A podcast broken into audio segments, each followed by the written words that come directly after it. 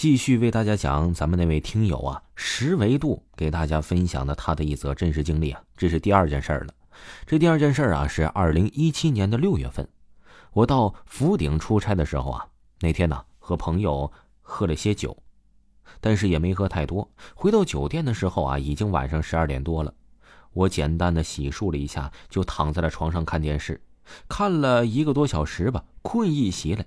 我就换了个姿势，趴在床上准备睡觉，电视也开着，灯也没关。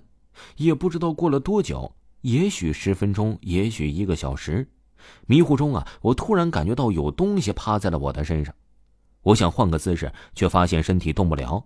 我当时的第一个想法就是应该是遇到鬼压床了，也就没有在意。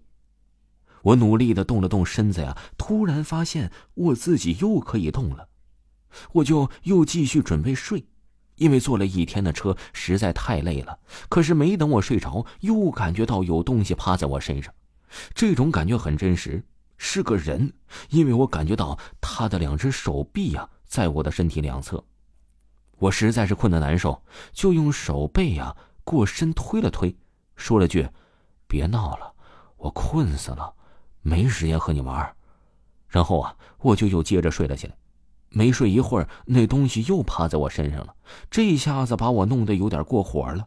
本身呢，我就有点起床气，这大半夜的还让不让人睡觉了？我准备直接转身看看到底是个啥玩意儿。我抬起头准备转身呢，当我转到一侧的时候，突然间一只黑色的手臂出现在我的视线中，这手臂像是被火烧焦的一样，冒着淡淡的黑烟，这着实吓了我一跳啊！我睡意顿时全无，心想：“乖乖，这家伙不会是被我烧死的吧？”还能看到这玩意儿。就在这时，这只手臂突然消失了，身上被压的感觉也没有了。我坐起身看了看时间，晚上一点十分。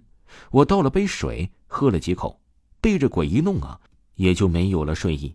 我就在床上啊看着手机。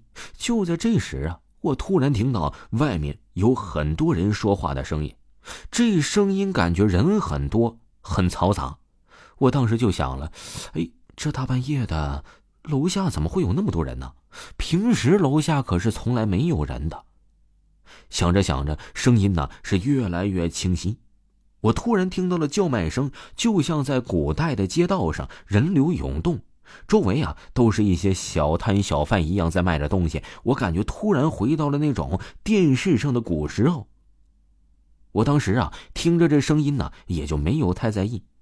这声音呢，持续了大概有十几分钟吧，就消失了。